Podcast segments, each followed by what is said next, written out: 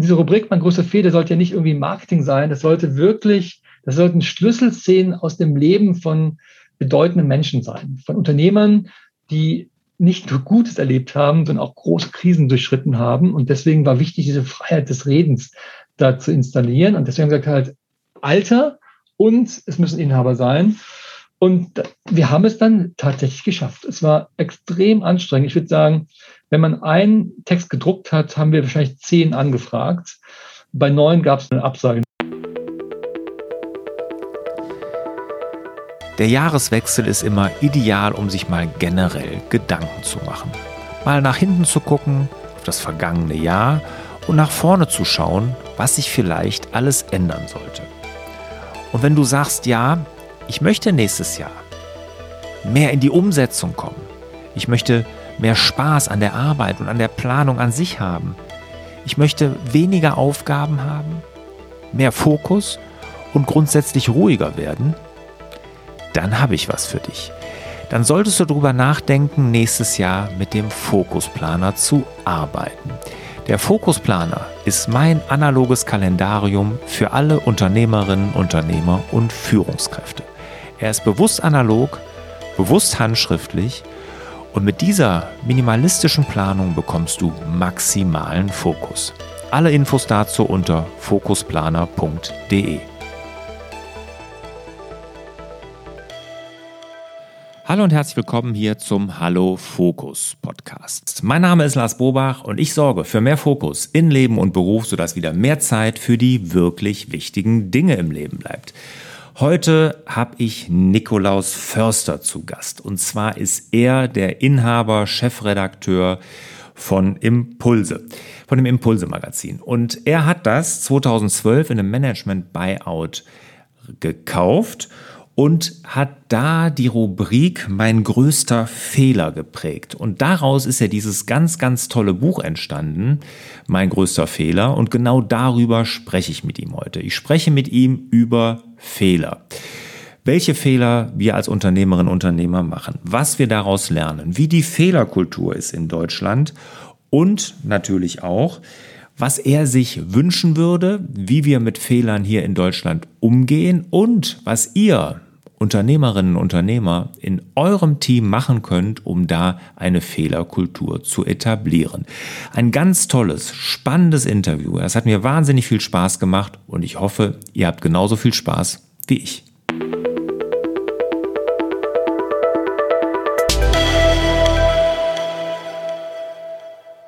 Nikolaus, schön, dass du hier dabei bist beim Hallo Fokus Podcast. Vorab die Frage natürlich. Impulse hast du 2012 beim, mit einem Management-Buyout übernommen. War das ein Fehler? Nein, es war kein Fehler. 2012, das war ja der Winter der Entscheidung. Äh, der Vorstand von Grunert Jahr, damals der, der größte Zeitschriftenverlag in Europa, ist ja immer kleiner geworden anschließend, aber hat damals entschieden, die gesamte Wirtschaftsmediengruppe zu schließen Dazu gehörte damals die Financial Times Deutschland, Kapital, Impulse, Börse Online und auch Business Punk. Und ähm, naja, es war sehr ungewöhnlich, weil ich da war halt damals Chefredakteur. Und es gab noch nie in Deutschland einen Chefredakteur, der es gewagt hat, äh, selbst Unternehmer zu werden oder so einen Menschenbau zumindest zu machen. Und ich würde sagen, im Nachhinein, ich war extremst naiv. Also ich hatte überhaupt keine Ahnung, auf was ich mich da einlassen würde. Ähm, in so einer sicheren Position als Chefredakteur. Ähm, das heißt, es ist richtig viel passiert, was ich mir niemals hätte vorstellen können. Auch nicht nur gute Dinge. Aber ich würde trotzdem sagen, nein, es war kein Fehler. Es war eigentlich der Weg, den ich gehen musste. Hm.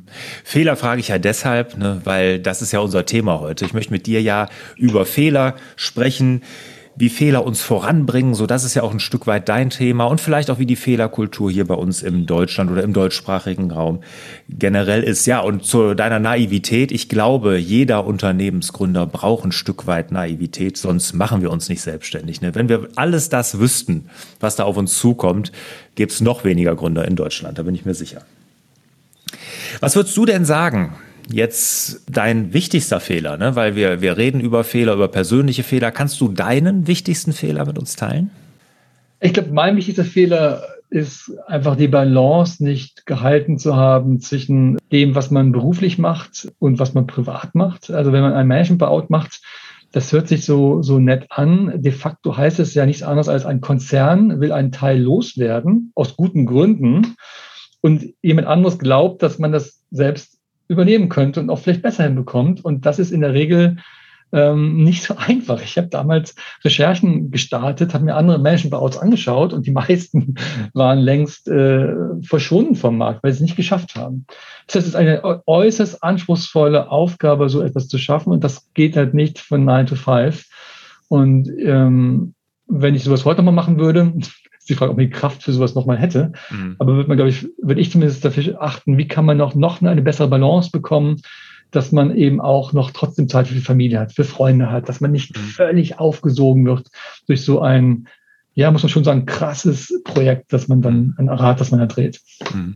Ich glaube, da geht es ja vielen von uns Unternehmerinnen und Unternehmern so. Genau das würde ich auch als meinen größten oder wichtigsten Fehler nennen, ne, dass ich das auch nicht geschafft habe, die Balance da zu halten und auch meinen Fokus noch auf mein Privat- und mein Familienleben hatte. Sondern am Anfang, als ich mich selbstständig gemacht habe, und es war kein Management-Buyout, es war eine ganz normale kleine Gründung, sogar einem Franchise-System, was ja so eine Art Rückenfrei-Prinzip sogar hat. Aber selbst da habe ich mich total drin verloren verloren. Ne? Ich habe eigentlich nur noch für die Firma gelebt. Kann ich total, total nachvollziehen.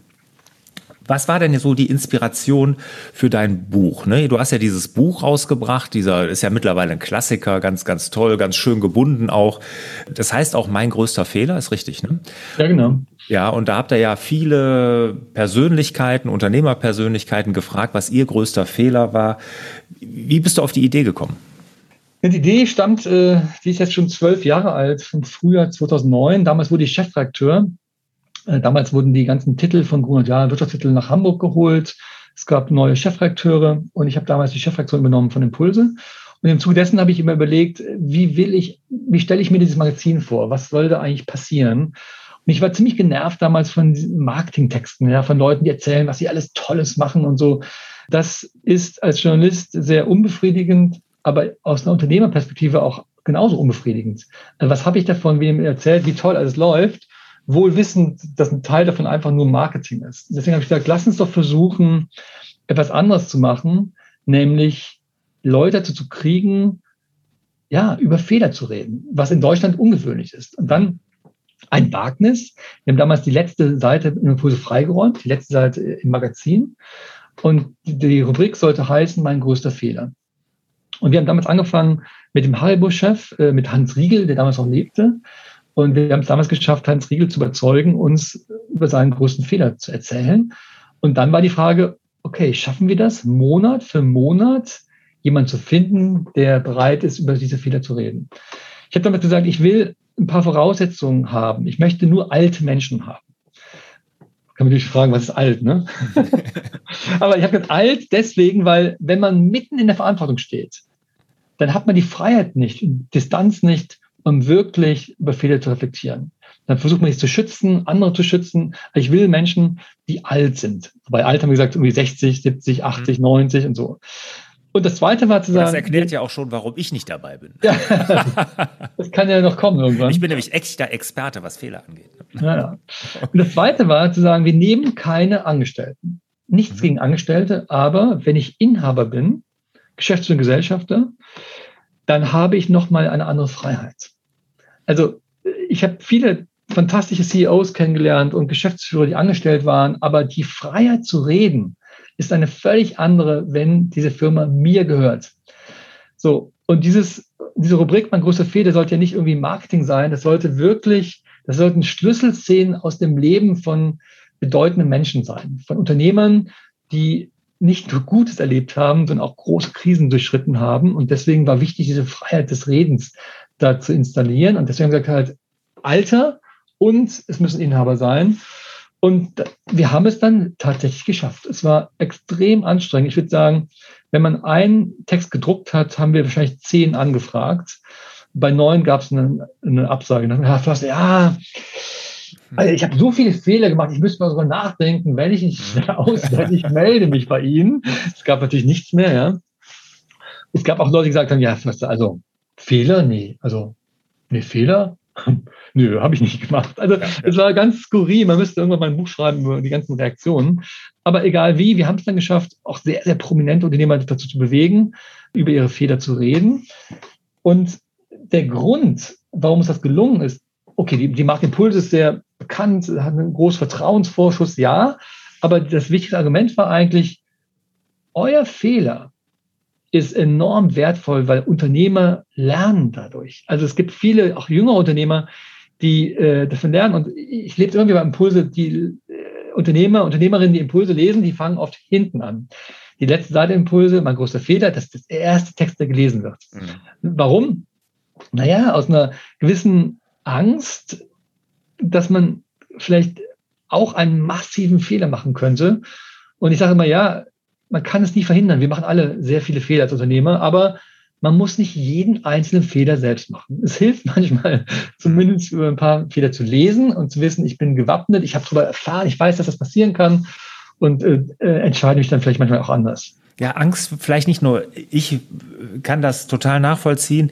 Äh, ich glaube, das es hat nicht nur mit Angst zu tun, auch einfach das Gefühl, dass andere das auch so machen, dass andere auch solche Fehler machen, dass man nicht alleine ist mit seinen Fehlern, weil Unternehmerinnen und Unternehmer haben ja eins gemeinsam, sie sind einsam. Ne, einsam mit ihren Entscheidungen häufig. Und da einfach kommt so ein, so ein Zusammengehörigkeitsgefühl, dass man sieht, oh, den anderen geht's auch so, die haben auch mal einen auf die Nase gekriegt. Ne? Ich glaube, das ist auch noch ein Grund mit. Absolut. Ich würde sagen, es ist auch äh, der, der Grund, warum Impulse erfolgreich ist, warum wir überlebt haben in einem sehr schwierigen Markt, weil die Leute verstehen, wenn ich im Impulsennetzwerk bin, wenn ich das erlebe, was beschrieben wird, das ist eine, ich sage immer, eine warme Marke. Es gibt kalte und warme Marken. Ja? Eine warme Marke heißt, da geht es auch um Gefühle. Da geht es nicht nur um, um, um Recht und Steuern und Finanzen und Paragraphen und Telefonnummern und Kontakte. Es geht um das, was einen wirklich umtreibt. Und dazu gehören auch Niederlagen, dazu gehört auch das Scheitern. Und journalistisch würde ich sagen, ist das sehr anspruchsvoll. Also Unternehmer dazu zu bekommen, dass sie Vertrauen haben, dass die offen reden, dass man es auch veröffentlichen kann, das ist äußerst anspruchsvoll. Ich weiß damals, als das Buch rauskam, mein größter Fehler, ähm, ist jetzt äh, was, dritte Auflage erschienen, da haben Fernsehsender versucht, das zu verfilmen. Die wollten gerne, dass mit Bewegtbild daraus was machen. Auch große Fernsehsender, aber sie haben es nicht geschafft. Naja, warum nicht? Weil das Vertrauen nicht da ist. Also wenn ich halt Impulses anvertraue, heißt noch lange nicht, dass ich es einem großen Privatsender anvertraue. Mhm. Und das ist eben der Unterschied.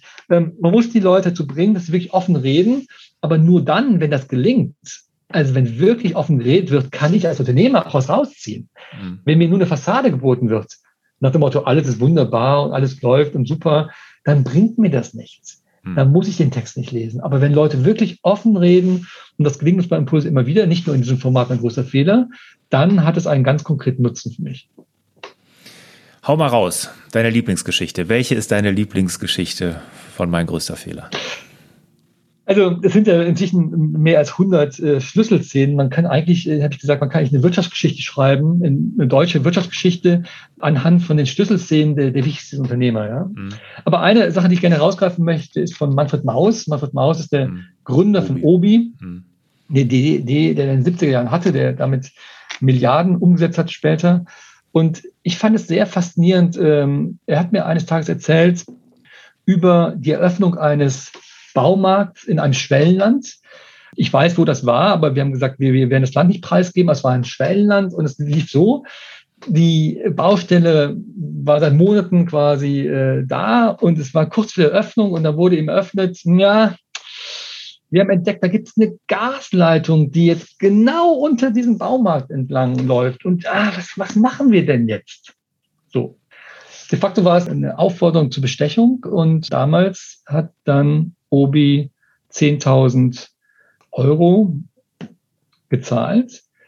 Und Manfred Maus, der jetzt ja irgendwie 80 ist, ja, und das ist lange, lange her, wenn der sozusagen auf sein Leben zurückblickt, ist das diese Szene, die immer wieder kommt. Weil in dem Moment, er hat das zugelassen.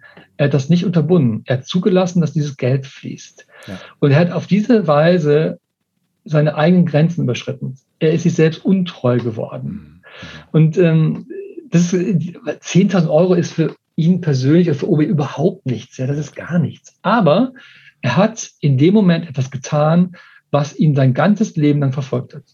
Und das Spannende ist beim Manfred Maus, äh, in diesem Text, den er dann, den wir aufgeschrieben haben, erzählt er auch über seine Kindheit. Der Vater war im Krieg und es gab einen Pfarrer, der war sowas wie ein Ersatzvater. Und er hat noch genau die Sätze im Kopf, ähm, die man von Maus gehört hat. Und der Satz, der ihm dann erzählt hat, war sinngemäß Bübli, ne, also es war ein Schweizer, ähm, pass auf, äh, irgendwie sowas, bleib bei der Wahrheit, egal was du tust, denn die Wahrheit kommt ohnehin ans Licht. Ja, also als kleiner Junge hat er, hat er schon gelernt, ich muss aufrichtig sein, ich soll die Wahrheit sagen. Und das hat ihn ein Leben geprägt. Er ist auch christlich äh, dann später geworden, also hat auch Werte immer, immer groß hochgehalten. Aber in dem Moment hat er das Gegenteil dessen getan, was ihn eigentlich geprägt hat, wofür er gerade steht. Und das fand ich einen sehr, sehr ergreifenden Text, weil es um Bestechung geht und das findet statt in der deutschen Wirtschaft. Keine Rede drüber. Er hat es offen bekannt, dass es passiert ist. Er hat äh, selbst beschrieben, was es mit ihm gemacht hat und er hat aber auch beschrieben, warum ihn das so umtreibt, also seine eigene Prägung. Und das finde ich das Interessante. Ich habe das dann in dem Buch, es sind ja nicht nur eine Sammlung von, von 100 äh, Schlüsselszenen, ich habe daraus Management-Lektionen abgeleitet. Ich habe zehn Lektionen abgeleitet aus also der Erfahrung von diesen sehr erfolgreichen Unternehmern. Wenn man diese Schlüsselszenen eigentlich nimmt, was für Lektionen kann man eigentlich ableiten daraus? Und das ist im ersten Kapitel und Lektion lautet, höre auf deine innere Stimme. Und das ist ganz interessant, weil mein Gefühl ist, dass wir alle als Unternehmer so tief drinstecken in so vielen Geschäften, so vielen Dingen, so vielen Vorgängen, dass wir in diesem Tosen gar nicht mehr die innere Stimme hören. So, und das war damals eigentlich sein Gewissen. Er hat nicht sein, seine Stimme, seinem Gewissen gefolgt, sondern hat was anderes gemacht, aus verschiedenen Gründen. So, und ich glaube, das ist eine der Lektionen, die auch für mich persönlich immer wichtig sind. Was sagt mir meine innere Stimme? Was sagt das Bauchgefühl? Und wenn man so anguckt, was sind massive Fehler, in der Regel war es immer so, dass jemand was entschieden hat aus, aus rationalen Gründen, aber im tiefsten hat man gespürt, das ist nicht in Ordnung. Tolle Geschichte. Läuft mir eine Gänsehaut über den Rücken, muss ich ehrlich sagen. Toll. Jetzt hast du noch ein zweites Buch rausgebracht zu Chancen. Wie steht das im Zusammenhang zu dem ersten Buch mit den Fehlern? Naja, mein, das erste Buch heißt Mein größter Fehler und das zweite Buch heißt Meine größte Chance man muss sagen, wir sind völlig naiv in den Buchmarkt eingestiegen. Also diese Seite, mein größter Fehler, die letzte Seite Impulse, das war immer wieder kamen Leute, Herr Förster, ah, Impulse und mein größter Fehler, ich lese immer Impulse von hinten, über Jahre hinweg.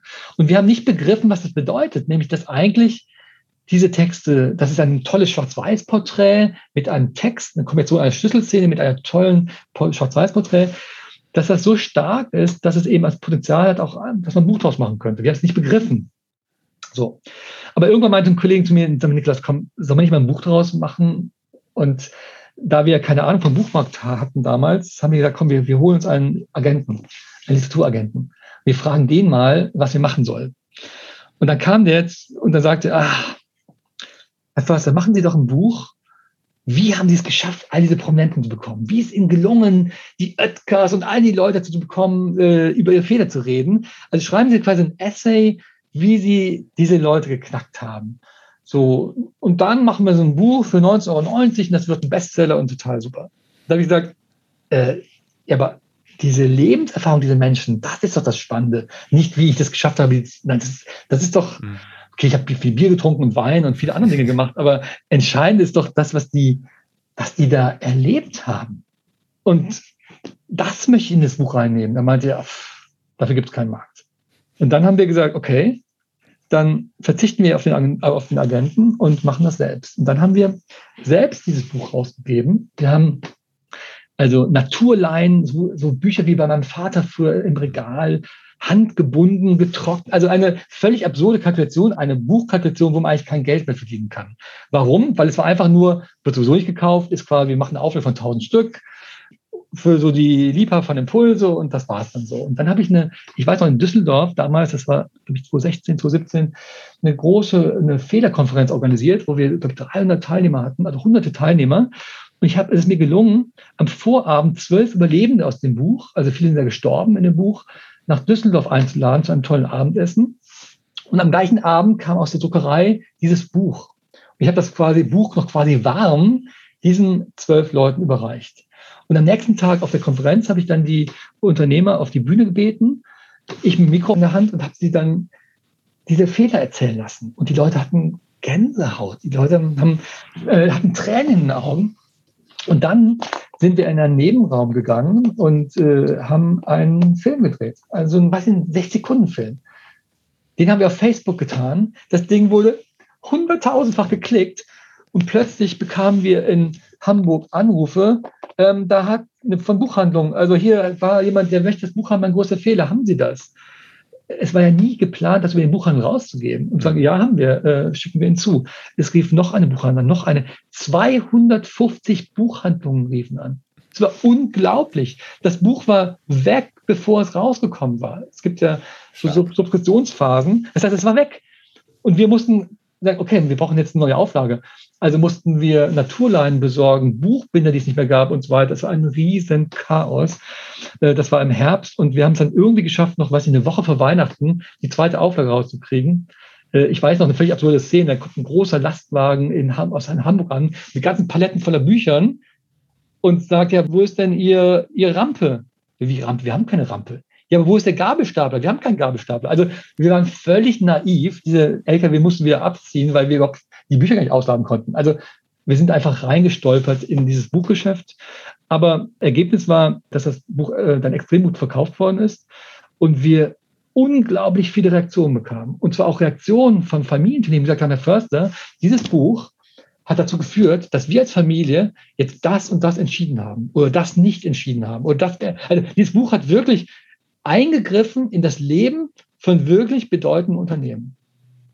Und äh, ich habe auch selbst gemerkt, ich hatte damals noch andere, auch unternehmerische Pläne, was dieses Buch mir selbst gemacht hat. Am Anfang war es so, über Jahre haben wir einfach nur Leute gebeten, erzählt mir eure Schlüsselszenen. Mein größter Fehler, wir veröffentlichen Impulse. Als ich das Buch geschrieben habe, erst in dem Moment ist mir klar geworden, dass es immer die gleichen Muster von Fehlern sind. Das habe ich nicht gemerkt. Es waren ganz tolle Schlüsselszenen, aber wenn man alle Texte nochmal liest, all am Stück, dann merkt man, es sind immer die gleichen Muster. Und daraus ist ja das Buch entstanden, weil das Buch sind ja nicht nur diese, diese Fehler, sondern die ganzen ähm, Management-Lektionen. Naja, weil es so viele Reaktionen gab, haben wir gesagt, es reicht nicht aus, dass man diese emotionalen Schlüsselszenen lesen kann. Das Entscheidende ist doch ja, und was mache ich denn jetzt damit? Wie kann ich denn bitte schön eine Fehlerkultur bei mir aufbauen, die gut ist? Wie kann ich meine Firmenkultur verbessern? Und das wurde das nächste Buch äh, nicht mein größter Fehler, sondern meine größte Chance. Und da ging es halt äh, darum, einen Schritt noch tiefer zu gehen. Also Wahrnehmen von Fehlern, ja. Was wissen wir aus der Hirnforschung, warum wir Fehler nicht wahrnehmen? Äh, Sündenbockdenken. Warum zeigen wir mit dem Finger immer auf andere Menschen? Bis hin zu systemischen Denken. Warum fällt es so schwer, Organisationen zu denken? Und wie muss man eigentlich vorgehen, um eine Firma umzubauen? Das heißt, eigentlich haben wir dann das Fehlerthema als anders genommen und zu sagen, über das Federthema kann man wahnsinnig viel lernen zum Thema Kommunikation, Vertrauen in einem Team aufbauen, gemeinsam Visionen schreiben. Also eigentlich sozusagen dieser Fehlerzugang ist der Schlüssel, um eine Firma umzubauen zu einer guten Firmenkultur. Und das war das nächste Buch, meine größte Chance. Super, also ganz tolle Geschichte. Klasse, und du hast dich ja sogar noch an meine Ursprungsfrage. ich dachte, kriegst du die Kurve noch, aber das hat ja wunderbar funktioniert. Prima. Vielen Dank. Jetzt ist das Buch ja schon ein paar Jahre her. Ich glaube jetzt fünf Jahre, kann sein, ne? Fünf, sechs Jahre. Ja, also ich glaube, ich glaub 2016, wenn ich richtig im Kopf war, war mein größter Fehler genau. und ein, zwei Jahre später kam dann raus äh, meine größte Chance. Genau, ist jetzt ein paar Jahre her. Jetzt habe ich so das Gefühl, und vielleicht kannst du das ja bestätigen, irgendwie da hat sich auch ein bisschen was getan. Ne? Da hat euer Buch bestimmt auch einen Teil zu beigetragen. Wie ist denn so dein Empfinden? Wie hat sich denn so dieser Umgang mit Fehler gerade hier im deutschsprachigen Raum verändert seitdem in den letzten fünf Jahren? Oder hat sich überhaupt was verändert? Ich, glaube, man kann es nicht an dem Buch festmachen. Ich glaube schon, dass Impulse war, wir waren wahrscheinlich die ersten, die das so groß gemacht haben mit Konferenzen, mit Workshops, in der Akademie, mit Büchern und so weiter. Aber ich glaube, insgesamt merkt man schon eine Veränderung. Das hat was zu tun mit Generationen. Ich glaube, die neue Generation geht anders um mit Fehler. Also wir kommen aus einer Welt, wo Leute Schauspieler sind, wo sie Fassaden aufbauen, wo sie zeigen müssen, wie toll sie sind und so weiter und so weiter. Der große Chef, was er alles kann. Und ich glaube, heute geht es darum, wenn man als Unternehmen erfolgreich sein will, braucht man eine sehr gute Firmenkultur. Die wird nicht ohne Transparenz funktionieren. Ich kann im Marketing den Leuten was vormachen, aber wenn ich ein Team begeistern will, wenn ich mit einem Team vorangehe, dann geht das nicht. Ja? Spätestens, wenn ich in einer Firma arbeite, weiß ich, was Sache ist. Mhm. Das heißt, diese alte Strategie, alles zu kaschieren, äh, Fehler wegzuwischen, die funktioniert nicht mehr. Man muss auch sagen, heute als Unternehmer, wir müssen heute werben um die besten Mitarbeiter, nicht wie früher. Das heißt, mhm. Deutschland schrumpft, es gibt immer weniger Menschen hierzulande. Das heißt, wenn man ein gut, gutes Team haben will, müssen wir als Unternehmer eigentlich um die besten Mitarbeiter werben. Das heißt, wir müssen eine hervorragende Firmenkultur aufbauen. So, und wenn ich dann keine gute Fehlerkultur habe, ja, nach dem Motto, der Chef macht keine Fehler, ja, und es gibt immer den Sündigen, den Schuldigen, auf den gezeigt wird und so weiter und so weiter, habe ich ein Problem. Deswegen alleine das Thema Generation. Also wir werden weniger in Deutschland. Es wird immer schwieriger, hervorragende Mitarbeiter zu finden. Deswegen bin ich gezwungen, eine andere Firmenkultur zu haben in meiner Firma und deswegen auch eine andere Fehlerkultur zu etablieren. Ich glaube, das ist das, was ich sehe in den letzten Jahren. Quasi eine Abkehr von dem alten patriarchalischen Modell hinter zu einem Modell, das viel offener ist, transparenter ist, auch familiärer ist, was auch, glaube ich, für Konzerne schwierig ist. Das sind eher die Familienunternehmen, die dann, die kleineren, die Mittelständler, die dann einen Vorteil haben, weil sie von der Struktur kleiner sind. Ich glaube, das ist das, was dazu beiträgt, dass die Fehlerkultur besser wird in Deutschland. Ja, Fuck-Up-Nights und sowas, was da jetzt alles in den letzten Jahren so hochgekommen ist. Ne? Ja, wobei Fuck-Up-Nights, äh, das ist ja, auch ein Business, das ist ein geschützter Begriff, absurderweise, muss man sagen. Es gibt ja viele, die sich ja die Finger verbrannt haben, die haben, wollten Fuck-Up-Nights machen, wurden dann irgendwie, bekamen dann Post von Anwälten. Aber das hat manchmal auch irgendwas, was schon was ab, ab Obszönes, muss man sagen. Ja? Also ich finde es ja gut, über Fehler zu reden, das sollten wir auch tun, aber manchmal wird das so gefeiert, also man muss sich auch klar machen, Fehler und Niederlagen aus Scheide haben was zu tun mit Schmerzen. Also es, es sind auch Menschen, die, die Schaden erleiden. Ja? Also auch bei der Insolvenz. Ja, es ist gut, eine Insolvenz zu überleben und neu zu starten, aber es gibt immer auch Menschen, die da nicht gut rauskommen. Deswegen, man muss immer so ein bisschen aufpassen bei dem Thema, dass man es nicht zu sehr feiert, weil ja, es ist wertvoll, weil man sehr viel daraus lernen kann, aber man darf auch nicht die Augen verschließen davor, was auch da geschieht, was eben nicht positiv ist.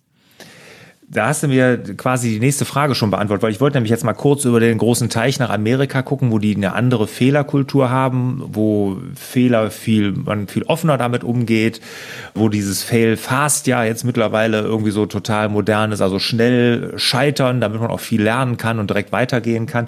Aber genau das ist es nämlich, da sind, habe ich einen Podcast drüber gehört, dass da Leute genau das sagen mit diesem Feiern und sowas, man diese persönlichen Schicksale man gar nicht mehr wahrnimmt, weil das sind ja Schmerzen, das sind ja Wunden, die bleiben, auch mit Fehlern, äh, um die man sich ja auch kümmern muss. Das ist ja jetzt nichts, worauf man sonderlich stolz ist und wo man ja wirklich innerlich auch zu kämpfen hat. Ne? Ich hatte einen Autor hier auch im Interview, der hat seine Insolvenz beschrieben in einem Buch.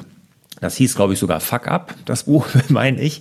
Und äh, genau da habe ich drüber gesprochen und das war auch ein sehr emotionales Gespräch, weil auch wenn er da gut rausgekommen ist, aber durch das Tal, durch das er musste, das ist ja alles andere als schön. Ne? Und deshalb dieses Feiern und jetzt bin ich gescheitert, toll, jetzt geht's weiter, dem ist ja in, in, in, in der Welt nicht so. Ne, dem ist nicht so. Man muss auch sagen, das ist auch eine Verzerrung, auch durch die Medien. Also, ne, weil es werden sozusagen die dann gezeigt, die es danach geschafft haben. Also auch in meinem Buch, mein größter Fehler. Da gibt es ein paar Fälle von Insolvenzen, wo die Firma einfach weg war und auch nichts mehr kam.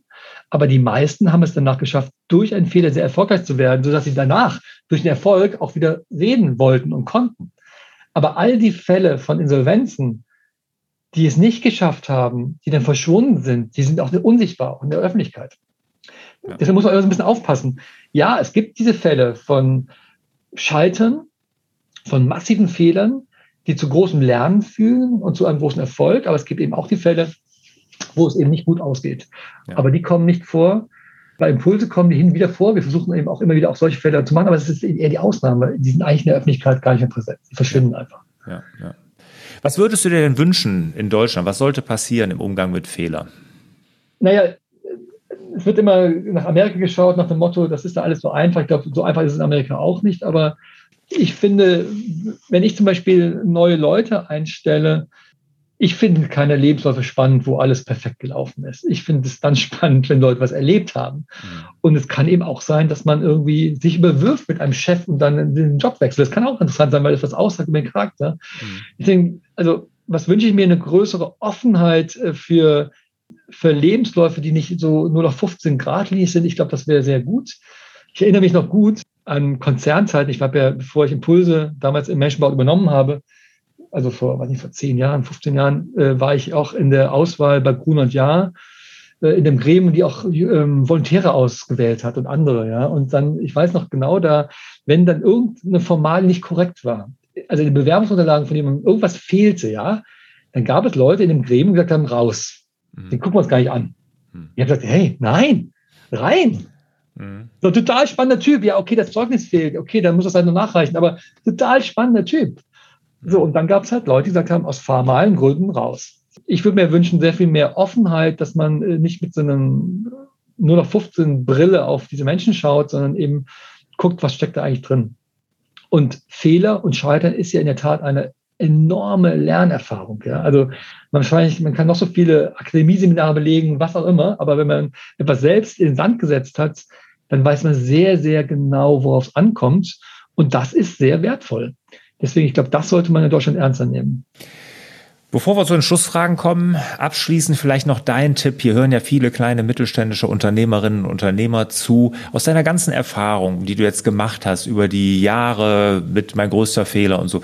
Was gibst du den Unternehmerinnen und Unternehmern, könntest du als Tipp geben? Wie kann ich denn so eine Fehlerkultur bei mir im Unternehmen einführen? Worauf sollte ich achten? In, diesem Buch habe ich auch so eine Checkliste gemacht, so der Klassiker. Aber das erste ist ganz klar, ich muss das selbst vorleben. Es bringt überhaupt nichts, die klügsten Sätze zu formulieren, wenn ich das nicht selbst lebe. Also wenn ich quasi nie einen Fehler zugebe, warum sollte mein Team jemals willens sein, das zu tun? Also ich muss selbst das vorleben. Das heißt, ich muss eine gewisse Selbstsicherheit mitbringen, dass ich eben auch in der Lage zu bin. Ich, ich kenne Unternehmer, die machen das nicht, weil sie Angst haben, dass sie dann Autorität verlieren. Das ist dann ein Thema der Selbstreflexion. Aber ich finde, das, ich kann nicht erwarten, eine Fehlerkultur aufzubauen, wenn ich das nicht kann. Der zweite Punkt ist, neben dem Vorleben, ist, ich muss das auch artikulieren. Ich muss auch einmal klar sagen, es ist gewollt, dass wir über Fehler reden, weil das für uns gut ist. Wir können davon lernen. Es muss mal ausgesprochen werden. Viele denken so, ja, ist doch irgendwie klar, dass man von Fehlern lernen kann. So, nein, es ist eben überhaupt nicht klar, weil viele die Erfahrung gemacht haben, Fehler werden sanktioniert.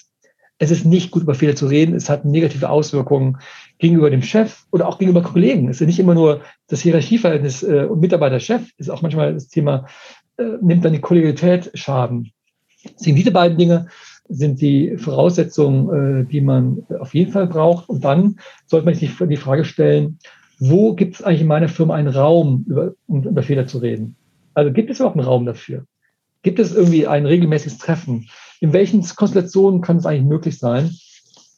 Und der vierte Punkt vielleicht noch, das erlebe ich immer wieder, man ist ganz schnell mit Erklärungen. Irgendwas läuft schief und man denkt, ja klar, der hat das versemmelt, der hat das gemacht und so weiter. Man, unser Hirn funktioniert so, dass wir immer auf Menschen schauen oder auf Ereignisse. Immer etwas, was man sichtbar machen kann. Das, das ist passiert und der hat es gemacht. Und leider, leider, leider ist das nie die Wahrheit. Ich kenne keinen einzigen Fall, keinen, wo man es auf ein Ereignis oder auf eine Person reduzieren kann. Deswegen entscheidend ist die Ursachenforschung. Was steckt dahinter? Warum hat diese Person das und das gemacht? Warum ist das und das geschehen? Und diese Warum-Frage, die führt einen in die Tiefe. Das ist leider anstrengend.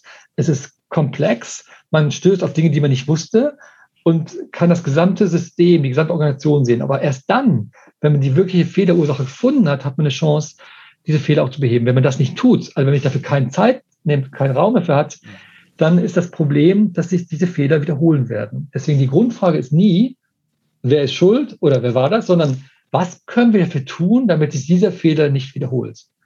Und diese Frage führt dazu, dass ich in die Tiefe gehen muss zu den Ursachen. Und nur wenn ich die wirklichen Ursachen erkannt habe, habe ich eine Chance, die Wiederholung auszuschließen. Wenn ich das nicht schaffe, an der Oberfläche kratze, dann wird dieser Fehler wieder auftreten.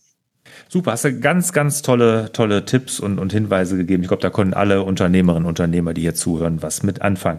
Ich weiß nicht, ob du mein, kennst du mein Motto? Kennst du sehr wahrscheinlich nicht. Mein Motto ist ja, auf die Schnauze fallen ist auch eine Vorwärtsbewegung. Das habe nicht ich erfunden, sondern irgendwo aufgeschnappt. Das fand ich so toll, weil ich bin nämlich auch der Meinung, Fehler. Es gibt dieses Bounce Back. Ich bin so ein Freund nicht von Bounce Back von einem Fehler, sondern Bounce Up, weil wir werden besser dadurch. Ne? Und finde ich ganz, ganz Toll. Vielen, vielen Dank bis hierhin, Nikolaus. Hat echt Spaß gemacht. Kommen wir zu den Schlussfragen. Bist du bereit? Klar. Ja. Du bist gar nicht vorbereitet, hatte ich hier gar nicht geschickt, die Schluss. Nein, ich muss gestehen, ich weiß nicht, was jetzt kommt. Ich bin sehr gespannt, was jetzt äh, ja, irgendwas ganz, ganz, ganz, ganz, ganz harmlos. Was ist dein wichtigster Tipp für mehr Fokus? Ähm, dreimal durchatmen, bevor man was tut. Wie schaltest du ab? Wie sorgst du für Ruhe in deinem Kopf? Meditation. Reicht dir ein Wort oder ich kann es auch ausführen? Nee, nee, das da interessiert mich schon ein bisschen mehr. Das würde ich gerne ausgeführt wissen. Also jeder hat eigene Techniken halt so zur Ruhe zu kommen. Bei mir ist es das Thema wirklich still werden und das über Meditation. Und es ist egal, was passiert. Gerade wenn so unglaublich viel passiert, dann ist dieses Stillwerden das, was mir wieder einen Halt gibt. Die einen machen Yoga, die anderen machen keine Ahnung was, autogenes Training und ich bin jemand, der dann eher zur Meditation tendiert. Super. Welches Buch hat dich als Mensch und Unternehmer am meisten geprägt? Aber nicht das eigene nennen. Das beste ähm, Managementbuch, das ich kenne und das mich auch sehr stark geprägt hat, das habe ich 2013 gelesen, nach meinem Management-Buyout. Und anschließend habe ich begriffen, dass es in meiner Firma um eine Sache geht, nämlich Firmenkultur. Ähm, das habe ich nicht beim Management-Buyout nicht begriffen. Da geht es nur um Zahlen, Strategie und Märkte. Aber dieses Buch hat mich sehr geprägt. Das ist von Ari Weinzweig. Das gibt es nur auf Englisch. Ari Weinzweig. Er hat vier Bücher geschrieben und das erste ist ein Guide of Leading a Good Business. Also wer unter Ari Weinzweig sucht, wird das finden. Das ist ein Anarchist, also kein normaler BWLer, ein Anarchist, der 1982 ein Unternehmen gegründet hat, ähm, nämlich äh, Singermans. Singermans hat damals Sandwiches äh, produziert äh, mit zwei, drei Leuten. Sie ist gewachsen auf 700 Mitarbeiter weil sie so auf Qualität gesetzt haben, dass sie im Laufe der Zeit eine eigene Kaffeerösterei gemacht haben, eine eigene Bäckerei. Also alles, was sie gemacht haben, haben die selbst gemacht. Und das Ganze über eine hervorragende Firmenkultur. Und wie das geht, das hat er damals in dem Buch beschrieben. Und dieses Buch hat mich sehr, sehr stark geprägt. Super Buchtipp werden wir hier verlinken natürlich in dem Artikel und in den Shownotes. Ist auch noch keinmal hier genannt worden, also finde ich ganz, ganz spannend. Bevor wir uns verabschieden, letzte Frage. Welcher ist der beste Ratschlag, den du jemals erhalten hast? Das ist eine ganz absurde Frage, weil ich mache ja sogar äh, Seminare über Fragen zu, zu diesem Thema. Und ähm, es gibt bei mir nicht diesen einen Satz, aber es gibt quasi, es gibt eine ganz äh, berührende Szene, die ich auch noch nie erzählt habe, glaube ich. Ich habe mal äh, auf einer Fuck-Up-Night, ja, wir sprachen eben drüber, in, das war in Dresden oder in Leipzig, weiß nicht, habe ich halt äh, was über Fehlerkultur erzählt und dann kam ein alter Mann auf mich zu. Und dieser alte Mann, ich habe dann kurz diese zehn Lektionen, äh, aus zehn Menschenlektionen im Buch und meinte, Herr Förster, also was Sie da erzählt haben, echt faszinierend. Das war wirklich ein alter Mann. Sein Sohn war irgendwie Gründer und so weiter. Und meinte, wenn Sie das jetzt alles zusammenfassen, alles, was Sie da erlebt haben, erfahren haben, all das, was wäre der Satz?